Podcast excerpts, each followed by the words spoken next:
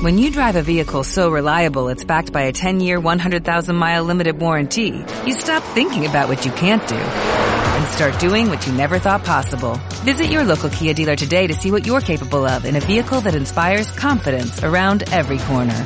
Kia, movement that inspires. Call 800-333-4KIA for details. Always drive safely. Limited inventory available. Warranties include 10-year 100,000-mile powertrain and 5-year 60,000-mile basic. Warranties are limited. See retailer for details. Radio Oviedo presenta.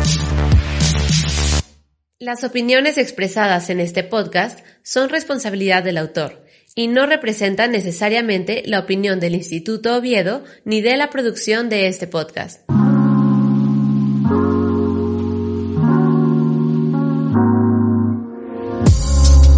Estás escuchando a Quique, con Quique Vázquez. Donde hablamos de negocios, emprendimiento y cultura pop. En un mundo lleno de posibilidades. Hola, ¿cómo están? Eh, mi nombre es Enrique Vázquez eh, y como saben, pues bueno, el día de hoy tenemos un episodio más de este su podcast Aquí que y tengo el gusto de presentarles a una persona que pues siempre se ha distinguido por su tenacidad, por su empuje, por sus ganas, su constancia, su profesionalismo, pero sobre todo por darnos a muchos que nos gusta el fútbol alegrías inigualables, ¿no? Hoy nos acompaña Oribe Peralta. Hola Oribe, ¿cómo estás? Es un gusto poder compartir contigo eh, este tiempo y este espacio el día de hoy. ¿Qué tal, Quique? Muchas gracias por la invitación, por, por estos minutos para, para poder conversar, conversar un poco. Perfecto, pues no, el, el, el agradecimiento es, es, hacia ti y bueno, eres una persona con la cual podemos tener pues un sinfín de, de temas en conversación, pero bueno, voy a empezar con, con algo muy importante que pues sucedió hace unos días. Primero es felicitarte por tu cumpleaños, que, que fue hace, hace poquitito, si, si no me equivoco, y cumpliste 38 años, si, si no me equivoco, ¿no? Sí, sí, muchas gracias. Sí, fue hace el 12, un poquito. Entonces, este, pues bien, muchas gracias. La verdad es que la pasé muy bien. 38 años y bien vividos, se podría decir. Súper bien. Oye, y hablando de estos 38 años, eh, son 38 años dedicados al, al fútbol. Eh, ¿O son menos? O, ¿O cuándo empezaste?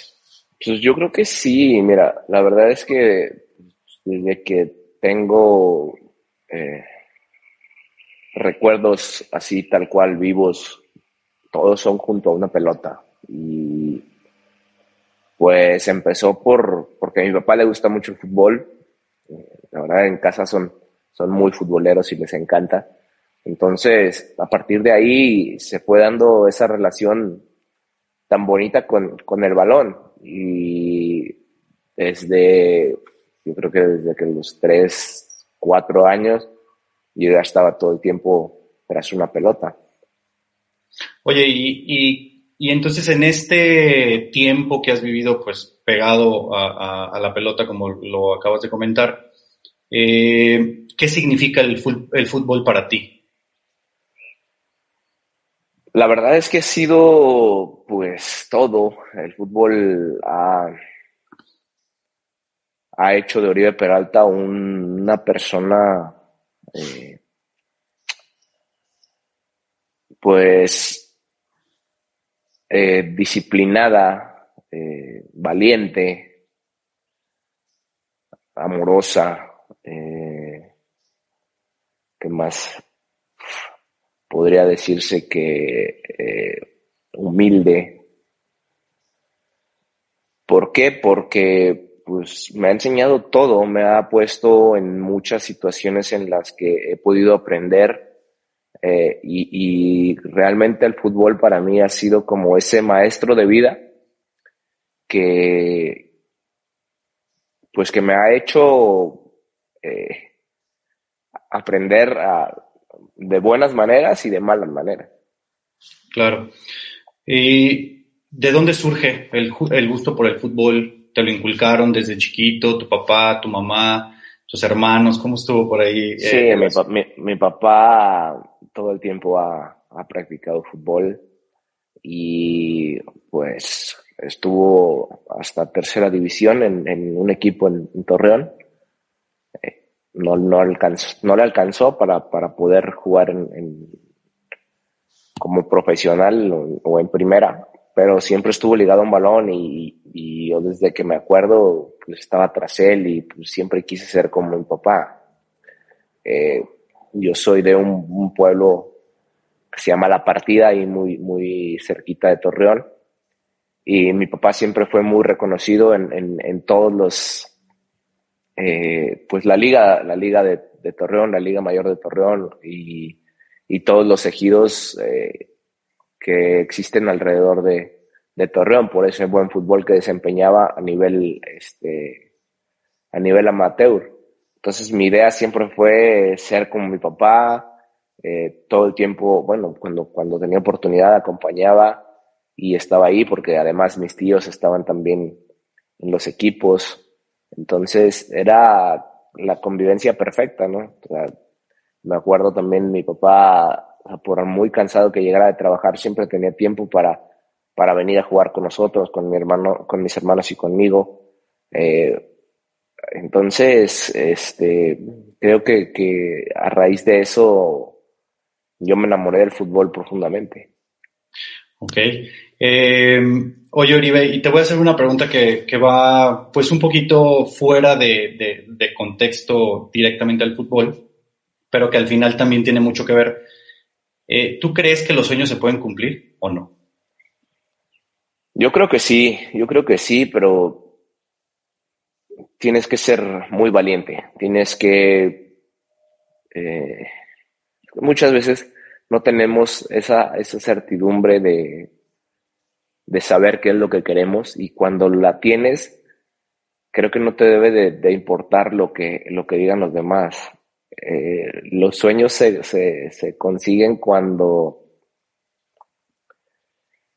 cuando no haces caso a los otros, cuando te enfocas en realmente lo que quieres y no tienes eh, o no pones ninguna excusa para, para que no se lleve a cabo. Eh, y sí, sin duda, sin duda que, que, cada una de las cosas que, que tú sueñes se puede hacer realidad si, si, si lo trabajas, si, si tienes esa eh, pues certeza de perseguirlo, por más que no haya camino. Sí, te pregunto porque, bueno, si pudiéramos leer toda tu carrera, ¿no? recapitularla un poco, eh, pues yo creo que tú has cumplido muchos sueños que no todo mundo no todos los niños sobre todo tienen la oportunidad de cumplir, ¿no? Eh, sueños como por ejemplo debutar eh, en primera división, ¿no? Jugar en una selección nacional, representarla en unos Juegos Olímpicos, ganar una medalla de oro, jugar un mundial y bueno, me puedo seguir, ¿no? Sí, mira, el otro día estaba, no me acuerdo dónde lo leí o dónde lo vi, pero venía una pregunta que decía que hasta dónde podrías o qué tanto buscarías hacer tu sueño realidad si supieras que no puedes fracasar, si no le tuvieras miedo al fracaso. Entonces, creo que el fracaso lo estamos definiendo mal. El fracaso es solo un, un escalón que te lleva al éxito, que te lleva a hacer tu sueño realidad. Entonces, de esa manera creo que, que es como los sueños se cumplen. Eh, todas las personas eh, tenemos esa capacidad de hacerlo, porque si no fuera así, Dios, nos, Dios no nos hubiera dado la capacidad de soñar. Claro, y, te hago esta pregunta porque si revisamos a inicios de tu carrera, tuviste una lesión pues bastante fuerte, ¿no? Este, que pudo haber truncado esos sueños que, bueno, años después se fueron consagrando, ¿no? Sí, pero realmente a mí me pasó algo increíble. Eh, ¿Por qué lo digo así? Porque pues, la mayoría de los chicos hoy en día eh, tienen oportunidad de estar en, unas fuerzas básicas desde muy jóvenes, desde muy temprana edad. Y a mí me tocó jugar pues casi todo el tiempo en, el equipo de la partida, este, en todos los equipos eh, infantiles y luego en la, en la categoría eh, libre. Yo, aún siendo, siendo un, un joven, estando en la adolescencia, varias veces fui a Prueba Santos en, tres ocasiones me parece que, y, ninguna me, me, aceptaron. Entonces, eh, yo no quería quedarme con esa espinita. Después me entero que hay una escuela en, Lerdo donde, donde se puede hacer esto, donde puede, te, consiguen pruebas, eh, tienes que estar entrenando ahí, te, después te consiguen pruebas en, en diferentes equipos de primera. Y pues yo no me quería quedar con las ganas de, bueno, pues vamos a intentarlo, a ver qué. Eh, agotar todas las posibilidades para, para hacer mi sueño realidad. Entonces, a los seis meses de esto, a los cuatro meses de esto, tuvimos un partido contra la sub-17 y después de ese partido en Torreón, a otro amigo y a mí nos convocan a la selección sub-17. Éramos los únicos de, de, la selección que no teníamos equipo profesional, que no, que no entrenábamos con, con un equipo. Eh, eh, después de estos eh, convocatorias a, selección sub-17, un día nos, nos dejaron entrenando con, con, la selección mayor, a otro compañero y a mí, porque les faltaban jugadores, porque algunos se habían eh, lesionado, entonces necesitaban que, que, les completaran para los entrenamientos. Entonces imagínate un chico de 17 años rodeado de, pues en aquel entonces todavía estaba Jorge Campos, Jared, este, el Chima Ruiz, eh, Claudio Suárez. Había personajes muy importantes que a mí me había tocado ver en la televisión todavía. Entonces, eh, estaba como tomando forma ese, ese gran sueño que, había tenido y, estaba cada vez más cerca. Eh, pero desgraciadamente a los dos meses de esta, de esta, de esta pues oportunidad o de, o de este paraje con, selección eh, mayor, viene una fractura que, me deja fuera de, la, de las canchas este, por casi ocho meses. Entonces en ese momento sí sentí como que, pues sabes que se, se, acabó. Pero eh, creo que, todo pasa por alguna razón, ¿sabes? O sea, mi, mi, yo lo veo ahora a, la distancia como algo que, que mi carrera puede inspirar a las personas, que mi carrera puede eh, hacer que las personas no se rindan por muy difícil que sea la situación. Claro, y hablando de esto mismo, ¿qué hiciste y qué haces? Obviamente, yo creo que hasta el día de hoy para lidiar con esa adversidad que te presenta la vida, ¿no? ¿Cuál es tu forma este, qué estrategia usas o, qué es lo primero que, siempre tratas de hacer ante cualquier eventualidad? Mira, primero busco eh, estar en paz, estar tranquilo con las decisiones que tomo. Eh, asumir que, que lo único que puedo controlar es lo que yo hago, es cómo me comporto, las decisiones que yo tomo, las cosas que yo hago. Y lo que está en mis manos para conseguir algún resultado, lo hago. Si no está en mis manos, lo dejo en manos de Dios, porque al final de cuentas creo que es Él quien dirige nuestras vidas. Entonces, creo que es muy difícil porque a veces queremos controlar cosas que son imposibles para nosotros. Entonces, creo que eso ha sido eh, parte del por qué eh, me ha tocado o me ha ido tan bien en la vida. el, aprender a, diferenciar qué es lo que sí puedo controlar y qué es lo que no puedo controlar. Claro. Eh, hablando otra vez un poquito de, tu carrera, ¿no? Este, ¿qué momentos de tu carrera para ti son los más importantes? Sé que a lo mejor vas a decir es, es un poco difícil porque han sido muchos, pero ¿cuáles para ti han sido los más importantes y sobre todo los que siempre vas a recordar, pase lo que pase y el tiempo, ¿no?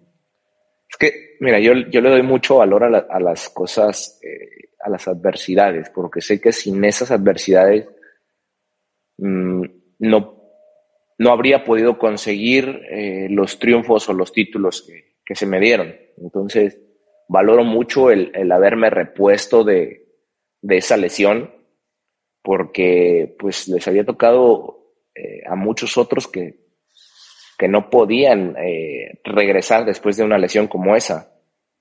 Eh, valoro mucho cuando la primera etapa en Santos no me fue tan bien o no me fue bien como yo quería y muchas de las personas que estaban en el estadio me abuchaban, aún siendo de Torreón, aún siendo lagunero eso hizo que, que, no me conformara o que no me quedara con, ah, yo ya jugué en Santos, ya hice lo que hice, entonces, este, eh, pues mi primera etapa en América, eh, entonces creo que, que, esos, esos momentos son los que, los que para mí valen más y los que me hacen crecer, los que me hacen eh, sacar lo mejor de mí. esta última etapa en Chivas, fue complicada, no complicada, fue, fue diferente porque no tuve la, participación que hubiera querido, pero me enseñó muchísimas otras cosas, me, enseñó, este, y espero que eso haya servido de ejemplo a, muchos de los jóvenes, me enseñó que, que importa más lo que haces hoy que lo que hiciste. ¿Por qué? Porque lo que hiciste te puede servir de experiencia para afrontar los retos que, que tienes enfrente. Eh, que no por el simple hecho de que hayas ganado algo en el pasado significa que va a seguir siendo lo mismo. Entonces, que tienes que eh, renovarte constantemente si quieres seguir vigente. Entonces, e, eso, eso, eso lo valoro mucho más que, que, los triunfos. ¿Por qué? Porque al final de cuentas, eh, no te define los triunfos no te definen ni te definen las derrotas, te define cómo te comportas eh, en, en, en, esas dos situaciones, ¿no? Si sigues siendo el mismo, si te mantienes en calma, si te mantienes sereno, eso es lo que, lo que realmente define a una persona. Claro. Eh, oye, Oribe, y no sé si esta pregunta ya te la hicieron en algún otro momento, pero me causa un poquito de curiosidad. Durante toda tu carrera usaste varios números en tu camiseta. Ajá. Por ahí recuerdo el 19 y el 24 mucho más marcados, creo que el 9 por ahí en selección, en alguna etapa. Pero de estos números que seguramente tú tienes como mayor eh, recuerdo y, exactitud, eh, ¿qué significaban? ¿O los usabas nada más porque era suerte o algo así? No, mira, realmente pues, he usado muchísimos números. Eh, cuando debuté, debuté con el 61 cuando eh, jugué en León, jugué con el 23. Cuando me fui a, a, Monterrey, usaba el 24, que después le di un significado al 24, porque muchas de las cosas, o muchas de las, eh, pues sí, fechas importantes en mi vida eh, son el número 12. Entonces, este, por eso es que le di un significado importante al, al 24. Después voy a Santos la primera etapa y usé el 23 porque un compañero mío no me quiso dar el 24. este, y después de ahí usé casi todo el tiempo el 24. En selección, las primeras veces que jugué, eh, usaba el, el, el 18 en las selecciones menores, como en las que me tocó participar, me dieron el 9 porque solo se podía usar el número del, del 1 al 18. Entonces, por eso me daban el 9. Eh, después, ya cuando fui convocado constantemente a selección mayor, eh, elegí el 19. Okay. Entonces, pero realmente los números que tienen significado en mi vida es el el 24. ¿Por qué? Porque o mis dos hijos, el mayor y, el, y el menor, nacieron el, el 12 uno de abril y el otro el, el 12 de, de septiembre. Y el mío también es el 12. Entonces, te digo, fechas, eh, por esa razón es que, es que le di un significado importante. Claro. Ok. Eh, ahora, mm, hablando de la selección, ahorita la, la mencionabas, eh, ¿recuerdas tu primer llamado? O, Sí. o ya no lo tienes tan claro? ¿Cómo fue? Sí, sí, sí. Platícanos. El primer llamado, yo estaba, yo jugaba para Monterrey, este, y realmente no, no, no me pasaba ni por la cabeza que iba a ser convocado a la selección. Eh, estaba, pues, muy tranquilo. Recuerdo perfecto que, que acababa de,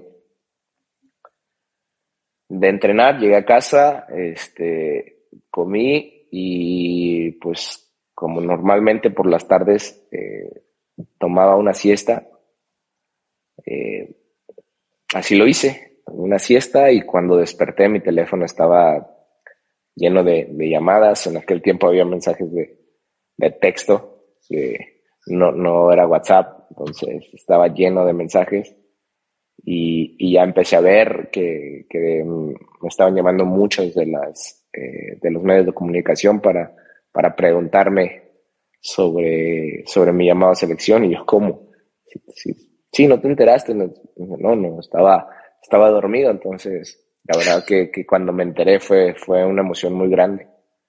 Entonces fue, fue algo, algo muy, muy importante.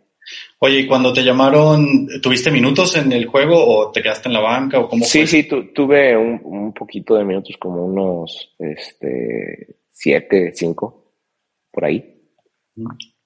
Ok, muy bien. Este, oye, y, y ampliando un poco este tema de, de selecciones nacionales, pues tú, lo tengo que decir así, porque cada vez que, que veo los videos que están por ahí en, en YouTube, pues, yo en lo personal todavía siento la, el, el, momento, porque ese día lo vi en vivo, estaba yo con, con mi mamá y mis hermanas, y, y, esa sensación cuando metiste el primer gol contra Brasil en, en los Juegos Olímpicos, en la final, pues fue, fue una explosión de sensaciones, ¿no? Y hablar de, de una final en Juegos Olímpicos, en el estadio, o uno de los estadios más emblemáticos, ¿no? Que, que es Wembley. Eh, ¿Qué significó ese momento? ¿Cómo lo viviste? ¿Qué pasó por tu cabeza? ¿Qué, o sea, eh, platícanos. Pues mira, lo, lo, más bonito de esto es que, así como tú, muchas de las personas que, que me conocen o que tienen la oportunidad de platicar conmigo, me dicen y recuerdan perfectamente qué estaban haciendo ese día. Y creo que es, eso, es, eso es, es algo muy bonito, es algo muy chingón me hace sentir muy especial. ¿Por qué? Porque es una fecha que, que pues no se les va a olvidar, ¿no? Porque todos recuerdan exactamente qué estaban haciendo, con quién estaban. Y eso significa que, que estaban en ese momento presente, que estaban disfrutando de, de tal vez la convivencia que tenían con su familia. Entonces, la verdad es que eso es, un, gran sentimiento y, pues después de, de haberlo eh, coronado con la medalla de oro, creo que fue algo, algo muy, muy chido. Oye, ¿y, qué se siente eh, escuchar el himno nacional y, y, tener la oportunidad de cantarlo? Porque eh, supongo que debe de ser eh, un cúmulo de sensaciones al mismo tiempo, ¿no? Mm, sí, en ese momento en el que, en el que estás ahí en el podio, estás eh, escuchando el himno, eh, al menos yo lo único que recordaba era cada uno de los, de los pasos, cada uno de los situaciones que había tenido que atravesar para, para llegar a ese momento y créeme que cada uno había valido la pena, cada uno había eh, en ese, en ese preciso momento tomaba significado. Entonces no podía estar más feliz y agradecido con, con Dios por, por regalarme esa satisfacción tan grande. Sí, la verdad es que te digo, yo no olvido ese momento, me acuerdo perfectamente de los, de los goles que, que, que metiste. Y el tener una medalla olímpica, ahora que ya pasaron algunos años, y que seguramente pues va a pasar algo, algo de tiempo en volver a obtener eh, esta presea. para ti, ¿qué significa haber sido campeón olímpico? Pues recompensa a un, a un trabajo, a, a no tirar la toalla, a, a regalarle a mi familia satisfacciones al aguante de todos ellos por, por ayudarme a, cumplir mis metas. Me refiero a mis papás, a mi, a mi esposa, a mis hermanos, porque creo que sin, sin todas esas personas, a mis entrenadores en Ceciput, sin todas esas personas, eh, no me hubiera sido posible el, el, poder competir de, de esa manera. Ok. Ahora, eh, ampliando un poco este tema, eh, ¿cuál ha sido tu entrenador o entrenadores, porque puede ser, que más ha marcado tu carrera? O sea, que, más significado o aprecio seguramente le, puedes tener. Mira, yo aprecio mucho a, los entrenadores con los que empecé en Food porque ellos me ayudaron muchísimo a, a pulir un poco las cualidades. Y, y en el momento en el que yo no estaba teniendo tanta participación en Santos, uno de ellos me, me llevaba a entrenar por las tardes, me decía, bien, vamos a entrenar, vamos a, hacer un poco de gimnasio o vamos a, hacer un poco de definición, porque tú tienes que estar preparado cuando, para cuando te llegue la oportunidad, tienes que estar este, listo. ¿Por qué? No sabemos si te va a tocar. Entonces, tú tienes que estar listo para no dejar pasar esa oportunidad, porque habrá muchas oportunidades, pero si tú no estás listo, otro, otro la va a tomar. Entonces, tenemos que eh, hacer o aprovechar que no estás teniendo tanta participación para pulir aún más lo que ya tienes. Entonces, por esa razón, eh, creo que, ellos son eh, parte fundamental de, de, de lo que me convertí. Y, obviamente que en primera división he aprendido muchísimas otras cosas de, de los entrenadores que, que, me ha tocado, eh, que me tocaron, este, o con los que me tocó colaborar, como por ejemplo con La Volpe, con Miguel Herrera, con Daniel Guzmán.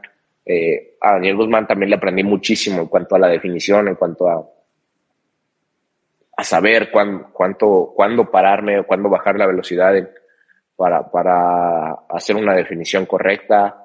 Este, a Rubén Omar Romano, que me enseñó muchísimos movimientos tácticos para, para poder eh, potencializar eh, lo que ya se veía en la cancha. Claro. Y hablando un poco de, de, estas personas que te van acompañando en la carrera, a nosotros como instituto nos pasa porque pues tenemos un cuerpo docente, ¿no? Y al final es es una comparativa muy real en, distintos ámbitos. Para ti, ¿quién ha sido, quién fue eh, tu modelo a seguir, ya sea futbolísticamente hablando o fuera del fútbol? Sin duda, mi papá. Sin duda, y lo digo porque él para mí, pues es y siempre ha sido un modelo a seguir porque nunca se rindió, eh, siempre buscó darnos lo mejor, las posibilidades y junto con mi mamá se aseguró de que sus hijos fueran buenas personas, de dejarle algo bueno a, la sociedad. Entonces, ¿por qué? Yo, y, yo el otro día se lo pregunté y, me decía que, que, él en algún momento eh, se propuso el, el, que sus hijos no tendrían que vivir lo mismo que él vivió. Eh, que sus hijos tendrían que hacer un cambio a, la sociedad o que tenían que dejar muy buenas personas para que pudieran colaborar con, mucha gente. Y esto eh, yo lo vivo así porque cada vez que voy a la partida eh, lo veo reflejado con, con, con, la gente de ahí que realmente quieren mucho a mi, a mi papá, a mi mamá, eh, y que siempre tienen palabras como, eh, palabras muy lindas hacia, ellos, ¿no? Eh, que siempre están dispuestos a ayudar, que siempre están eh, buscando la forma de, de, que las demás personas a su alrededor estén bien. Entonces, creo que con ese modelo que tuve en casa eh, no me fue necesario buscarlo fuera de. Claro. ahora que, que anunciaste tu retiro, porque de hecho fue el día de tu cumpleaños, si no, si no me equivoco, eh, pues ya de alguna forma lo hiciste oficial. Y ahora que te veremos haciendo, eh, he visto y, lo vemos de, forma muy natural que algunos eh, jugadores cuando se retiran buscan los medios de comunicación, otras veces ser entrenador, algunos otros a, los negocios. A ti en particular, Oribe, ¿qué, qué te veremos haciendo, no? A mí realmente me gusta más los negocios. Creo que, que el futbolista eh, en general busca seguir ligado al fútbol porque cree que es lo único que puede hacer.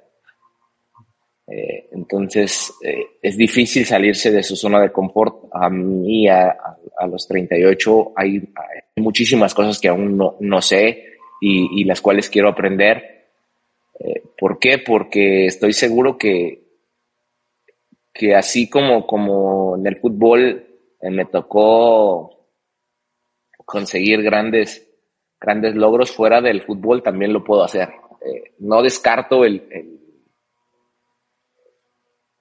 el, poder regresar al fútbol de una u otra forma, pero sí creo que, que también fuera del fútbol puede ser una vida, que también este, lejos de él lo, puedo hacer. Y, y digo lejos eh, porque me refiero al fútbol profesional, porque al final el fútbol será parte de mi vida todo el tiempo y toda la vida lo voy a, lo voy a practicar. Pero no me cierro tampoco a ninguna posibilidad, estoy abierto a todo lo que pueda venir, a, todo, a, hacer cosas que impacten a la sociedad de buena forma. ¿Por qué? Porque creo que, hoy más que nunca necesitamos eso, necesitamos personas que, se enfoquen en ayudar, que se enfoquen en, crecer o en hacer crecer el potencial que hay en México, porque realmente yo veo muchísimo potencial eh, en todos los ámbitos y, me da coraje. A mí, si hay algo que, que me frustre o que me dé esa impotencia, es el, ver que la calidad o el ver que, los talentos se desperdician. Y creo que en México tenemos muchísimo talento para, para cualquier cosa. Eh, lo vemos porque hay mexicanos exitosos alrededor del mundo mostrando eh, que el mexicano es chingón. Entonces, creo que, eso es, es, un poco en, donde lo puedo hacer. Quiero incursionar, eh, incursionar en, en los negocios, Sé que no va a ser nada fácil porque tengo que salirme de mi zona de confort y tengo que aprender muchas otras cosas que por estar metido al 100% en el fútbol no lo pude hacer. Entonces creo que, que va a ser un reto lindo, pero al final muy satisfactorio como, como lo ha sido hasta ahora. Muy bien. Eh, fíjate que eh, hace tiempo estuvo con nosotros, no sé si tienes eh, el gusto de conocerla, se llama Cintia de la Rey, ella es atleta de aquí de León y ha participado en Juegos Panamericanos y demás. Y conversando con ella, eh, nos decía, es que en México, pues nos faltan oportunidades, ¿no? Nos faltan un poco de oportunidades, sobre todo en deportes fuera del fútbol, decía ella, ¿no? Eh, hablando de fútbol específicamente con este comentario, ¿tú qué crees que hace falta para que más jugadores mexicanos den el salto no solamente a Europa, porque muchos hablan de Europa, ¿no? Pero antes de ello a, Primera División y, que jueguen la posición que tú juegas, porque pues de delantero está plagado eh, de extranjeros, ¿no? De alguna forma. Concuerdo con, lo que dijo esta chica. Realmente en México nos faltan oportunidades o, o espacios donde desarrollar esas habilidades. ¿Por qué? Porque Hace tiempo leía una entrevista de, de Michael Phelps que él dejó de entrenar en un año solamente dos días. Una fue porque estaba enfermo y la otra porque vino a México y la alberca del Comité Olímpico estaba cerrada, un domingo. Entonces, ¿a dónde voy con esto? A que no tenemos espacios suficientes hoy en día para, para realizar eh, deportes, para trabajar, no tenemos instalaciones, las, eh, las instalaciones públicas no las hay, las escuelas o universidades públicas tampoco tienen espacios adecuados para generar atletas eh, de alto rendimiento y cosa que, las universidades privadas sí tienen y te dan esa oportunidad y, esa posibilidad de, desarrollarte. Entonces, creo que, que necesitamos más de estos espacios y en cuanto al fútbol, necesitamos también generar mayores oportunidades. Entiendo perfectamente que, que, el sistema de competencia en México eh, le dé más posibilidad a los, a los extranjeros, pero creo que el, mexicano está hecho para, para, competir y para sobreponerse a todas las cosas. Eh, creo que tenemos que poner más énfasis en, en, eso, ¿no? En, decir el por qué el mexicano merece una oportunidad, el por qué el mexicano eh, merece eh, pues ser prioridad ante los extranjeros. Pero eso solo se hace eh, haciendo un cambio de mentalidad, porque pues no solo es en el fútbol, te das cuenta en, otras cosas que, que, el mexicano siempre pone primero a los extranjeros y siempre dice que lo extranjero es mejor, y, creo que eso es un tema más de, educación y que, se puede mejorar eh, desde, ese, desde ese lado. Claro. Eh, para ir cerrando un poco, Oribe, eh, me gustaría si pudieras compartir algún consejo con la comunidad Oviedo que creas que le puede servir a ya sea a los chicos, a los mismos papás, a los docentes o a todo el equipo que integra el Instituto Oviedo, ¿no? Y que, de alguna manera viniendo de ti, eh, pues sobre todo da mucho más empuje y más fuerza, ¿no? ¿Qué les podría compartir? Hmm. Creo que lo que a mí me ha, ayudado, lo que a mí me ha servido, y tal vez les pueda ayudar un poco, eh, es que ante cualquier situación, den lo máximo que puedan. ¿Por qué? Porque creo que, que el éxito en la vida es salir satisfecho de las cosas, irse satisfecho de en todas las situaciones, hacer lo máximo que, que tú puedes, te da esa satisfacción, a pesar de que no obtengas los resultados que quieres. Entonces, creo que, que les diría eso, que, que, den su máximo siempre, den su máximo. Y no importa si la gente o las personas a tu alrededor no te lo reconocen,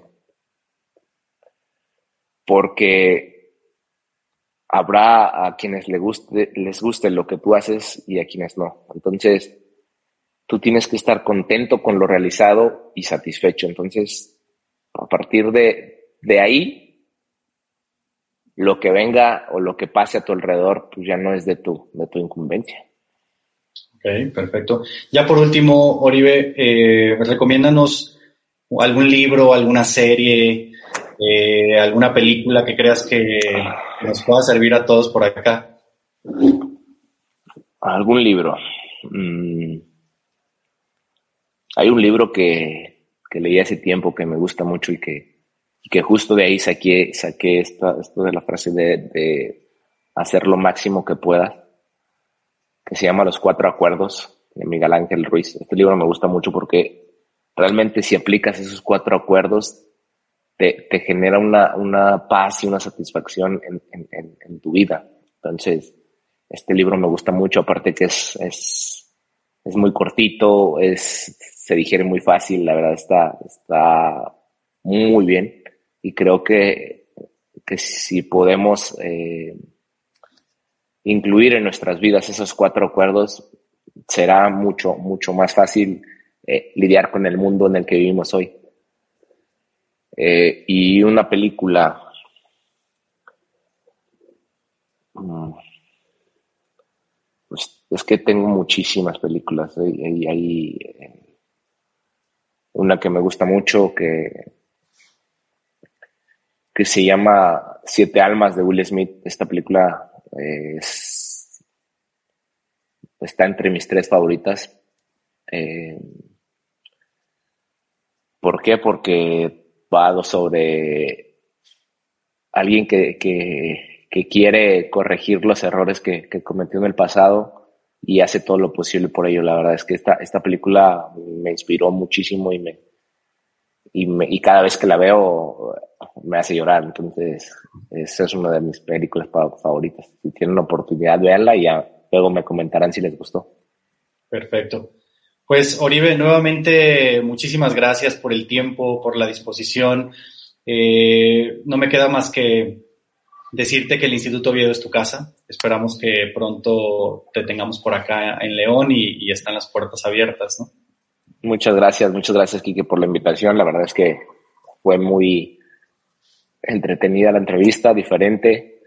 Y pues nada, agradecerles. Espero pronto tener la oportunidad de ir a León. Allá está la familia de mi esposa. Eh, visito mucho esa ciudad, entonces espero tener la oportunidad de conocerlo.